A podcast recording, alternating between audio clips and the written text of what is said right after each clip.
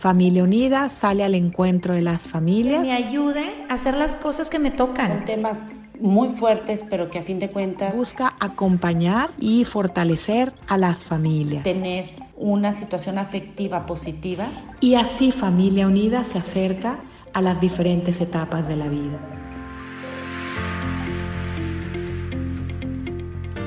¿Cómo están queridas familias? Bienvenidos a este episodio especial de Viernes Santo que les ofrece Familia Unida acompañándote en tu vida. Yo soy el padre Julio Muñoz, trabajo en Monterrey como capellán de la prepa y en todo lo que tiene que ver con pastoral de jóvenes y con muchísimo gusto les comparto una reflexión que en este Viernes Santo podría acompañarles para sacarle más jugo a este tiempo de gracia para ustedes, para sus familias y sobre todo para toda la iglesia. Este pequeño podcast se llama Las decepciones del corazón de Cristo. Muchas veces cuando contemplamos la pasión de Cristo tal vez tendemos a enfocarnos en la parte más física, los sufrimientos y tormentos, las torturas que Cristo sufrió en su cuerpo, tan atroces, y tal vez dejamos de lado meditar esa otra parte de su pasión, la, menos visible, que es la pasión que vivió él en su corazón, profundamente decepcionado y tan lleno de soledad por tanta gente de quienes él esperaba más amor y, no recibió más que ingratitud y egoísmo. Quisiera en este, en este ratito caminar con ustedes y reflexionar sobre siete decepciones que acompañaron esa pasión de Cristo para que también aprendamos estos personajes qué fue lo que les llevó a esas actitudes y últimamente a dejar al Señor solo. La primera, vamos a decir, la primera decepción que tuvo Cristo, la que le dolió tanto y la que le hizo sentirse tan solo, fue la de sus amigos íntimos, sus apóstoles, aquellos que lo habían seguido durante los tres años de su vida pública y al final, eh, como sabemos por el Evangelio, lo dejaron solo. ¿Cuál fue la actitud que les llevó a, esta, a este abandono del Señor? Es el egocentrismo. Apóstoles que vivían con Él, pero tal vivían, vivían preocupados demasiado por el que les va a tocar a ellos. Como decía el Evangelio de San Mateo, el capítulo 19, Señor, lo hemos dejado todo, ¿qué nos va a tocar? Y sabemos que estos hombres que estaban cerca del Señor tristemente vivían cerca de él, pero, pero, demasiado preocupados tal vez por lo que les iba a tocar, por lo que iban a recibir, por esa recompensa, cuando Jesús incluso en varias ocasiones les dice que lo van a matar, inmediatamente después eh, se acercan y le preguntan, oye Señor, en ese reino futuro eh, queremos sentarnos a tu derecha o a tu izquierda. Como vivían cerca de Cristo pero pegando de egocentrismo. Es una actitud que podemos tener muchas veces nosotros, incluso en nuestra vida cristiana cuando incluso haciendo cosas por el Señor o haciendo por los demás, estamos preocupados tal vez por lo que nosotros vamos a recibir de todo esto. Nos falta tal vez algo más de gratuidad, nos falta entregarnos más a los demás con espíritu de servicio sin preocuparnos demasiado por nosotros. Entonces la primera decepción que quería comentarles en este Viernes Santo y que causó tanto dolor al corazón de Jesús fue la de sus amigos íntimos y fue por el pecado de egoísmo y de una vida demasiado egocéntrica que no nos pase a nosotros lo mismo. La segunda decepción le vino a Jesús por causa de Pedro, su hombre de confianza, su gran amigo, aquel a quien le dijo, tú eres Pedro, y sobre esta piedra edificaré mi iglesia. ¿Cuál fue el problema de Pedro? Pedro pecó de presunción. Es sencillamente creerte más lo que eres o creerte mejor que los demás. Pero, como sabemos, le dijo a Jesús, aunque todos te nieguen, yo nunca te negaré. Yo no soy como los demás, yo soy mejor que ellos. La presunción a veces nos hace vivir en la mentira, nos lleva a juzgar a los demás, nos hace engañarnos a nosotros mismos. Aquí tenemos que preguntarnos cada uno de nosotros si hay presunción en nuestra vida, si somos fáciles para juzgar a los demás o para creernos mejores que otros. Tenemos que aprender de Pedro, sobre todo, eh, a ser humildes, no vivir siguiendo al Señor, tal vez de cerca, pero con una presunción que nos lleva a creernos más de lo que podemos, o a creernos mejores que los demás y hacer juicios a veces muy duros. Pero el amigo de confianza, el amigo íntimo del Señor, que pecó de presunción y que le llevó a negar siquiera que conocía a Cristo. Esa segunda decepción de esa pasión del Señor que tanto le tuvo que doler en ese momento. La tercera decepción, eh, Judas. Judas era parte de los doce pero Judas, eh, tristemente, empezó por un camino que le llevó a distanciarse cada vez más de Jesús. ¿Y por qué? Pues sencillamente porque Jesús no respondía a sus expectativas. Judas pecó por falta de fe, quería que Jesús se adaptara a sus planes y a su modo de entender ese triunfo del reino de Cristo. Judas lo veía algo como algo tal vez un poder militar, un triunfo histórico, humano, demasiado humano, y Jesús trató de hacerle entender que no iban por ahí los tiros, que no se trataba de ese tipo de triunfo, sino de un Mesías que tenía que sufrir y que morir. Y Judas se fue distanciando cada vez más de Jesús por su falta de fe. Muchas veces a nosotros, sin que nos demos cuenta, podemos distanciarnos de Dios porque Él no hace las cosas como a nosotros nos gustaría y en lugar de adaptarnos nosotros a Él, queremos que Él se adapte a nosotros. Judas no aceptó que las cosas fueran diferentes a como Él las había planeado. A veces nos creemos tal vez nosotros muy lejos de esta figura de Judas, pero no estamos tan lejos. Tenemos que preguntarnos cuántas veces Dios nos decepciona por no acoplarse Él a nuestros planes. ¿Cuántas veces por nuestra falta de fe queremos que Dios se adapte a nosotros, a nuestro modo? ¿O queremos que nos hable como nosotros queremos y cuando nosotros queremos? Y cuando esto no sucede, nos distanciamos de Jesús o de Dios por nuestra falta de fe. Judas, el amigo íntimo de Jesús, también parte de los doce. Cuánto dolor en el corazón de Cristo por este hombre a quien Jesús le entregó todo, su palabra, su amistad, su amor, tanto como a los demás, y sin embargo sabemos por la historia cómo terminó, por su falta de fe. Que no nos pase a nosotros lo que le pasó a Judas.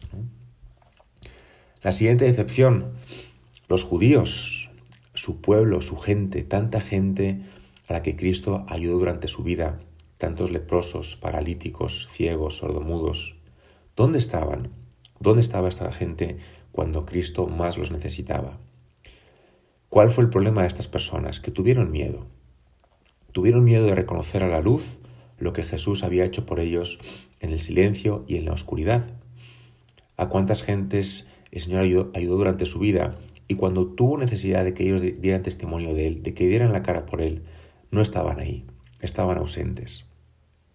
Tal vez a nosotros nos pase que buscamos a Jesús en la oscuridad para recibir su absolución en la Eucaristía, para buscarlo tantas veces y sin embargo cuando hay que dar testimonio público de Él en la luz, tenemos miedo.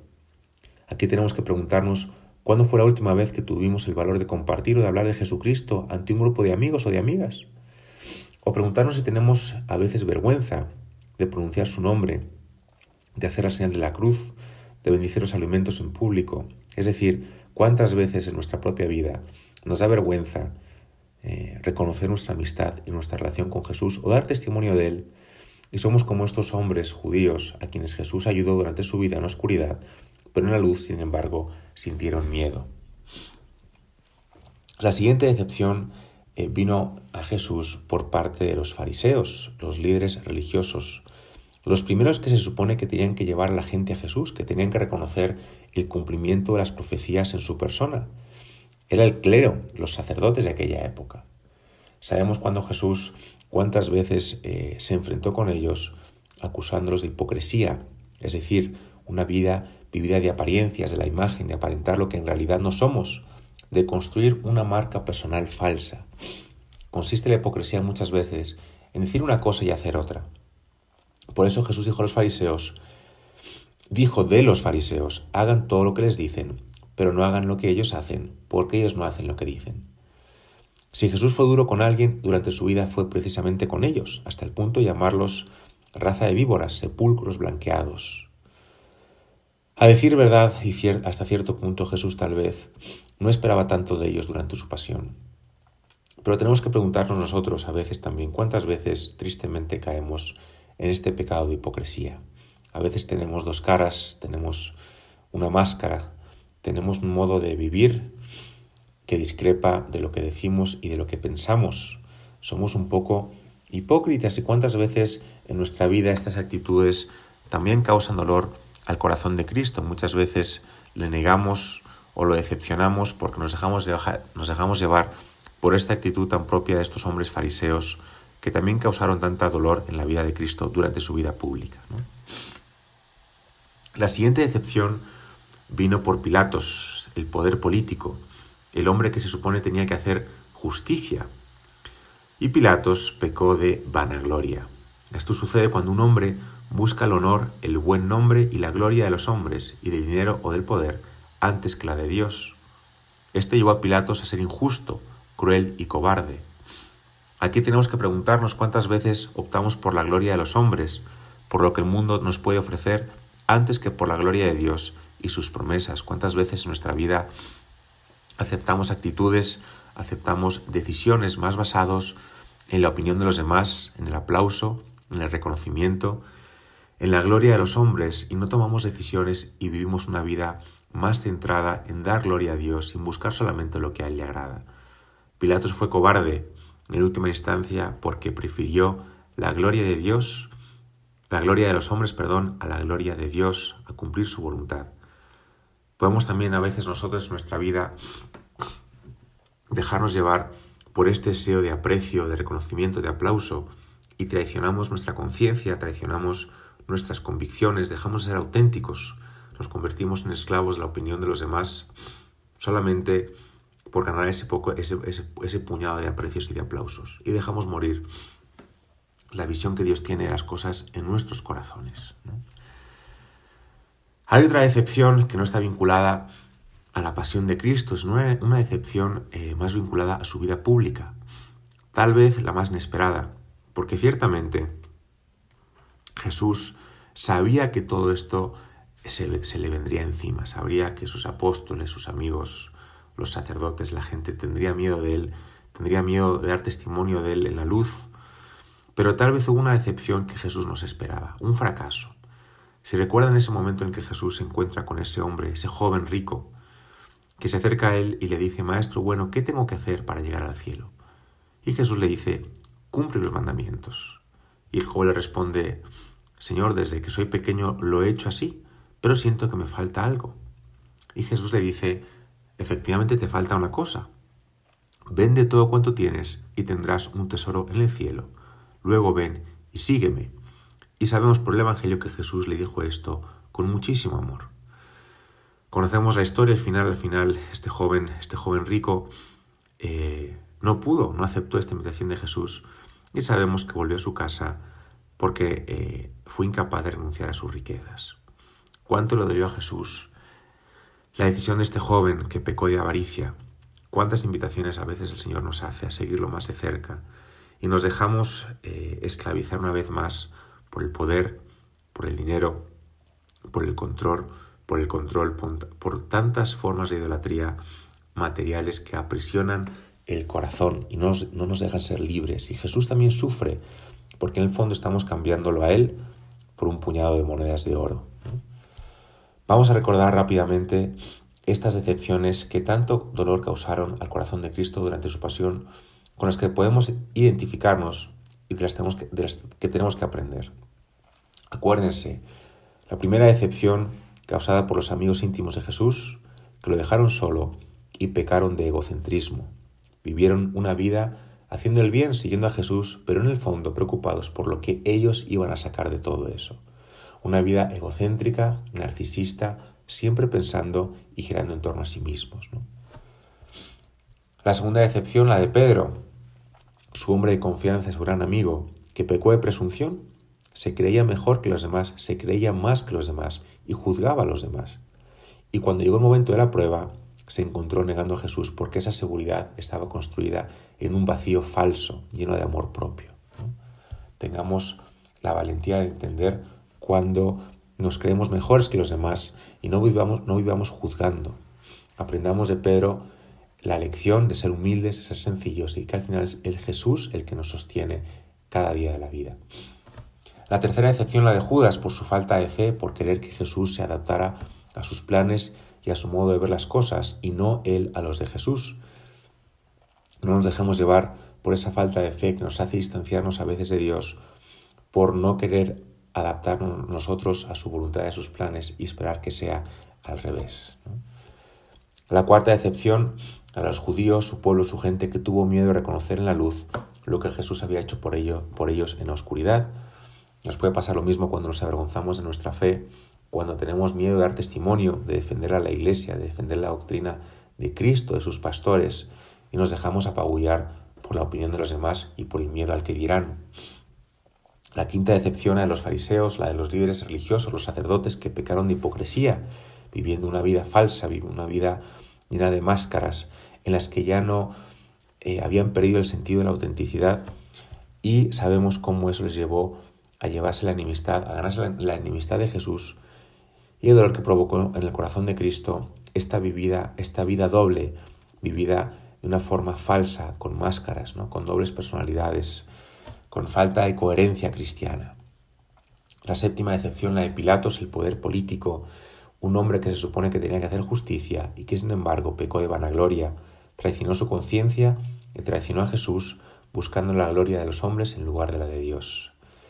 Y la última decepción, le decíamos, la del joven rico, que por avaricia no quiso seguir a Cristo más de cerca, y Cristo tuvo que sufrir que él prefiriera la idolatría del dinero y las riquezas a la del amor y la de la verdad.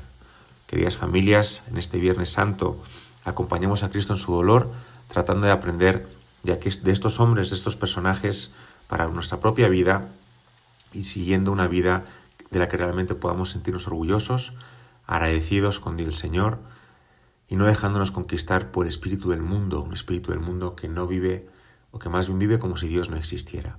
Les mando de corazón un abrazo con mi bendición sacerdotal y espero que en este viernes todos nos acerquemos un poquito más al abismo de amor y misericordia del corazón de Cristo que sufre por amor a ti y que desde la cruz te abraza, te perdona y te sana. Un abrazo muy fuerte y que Dios te bendiga.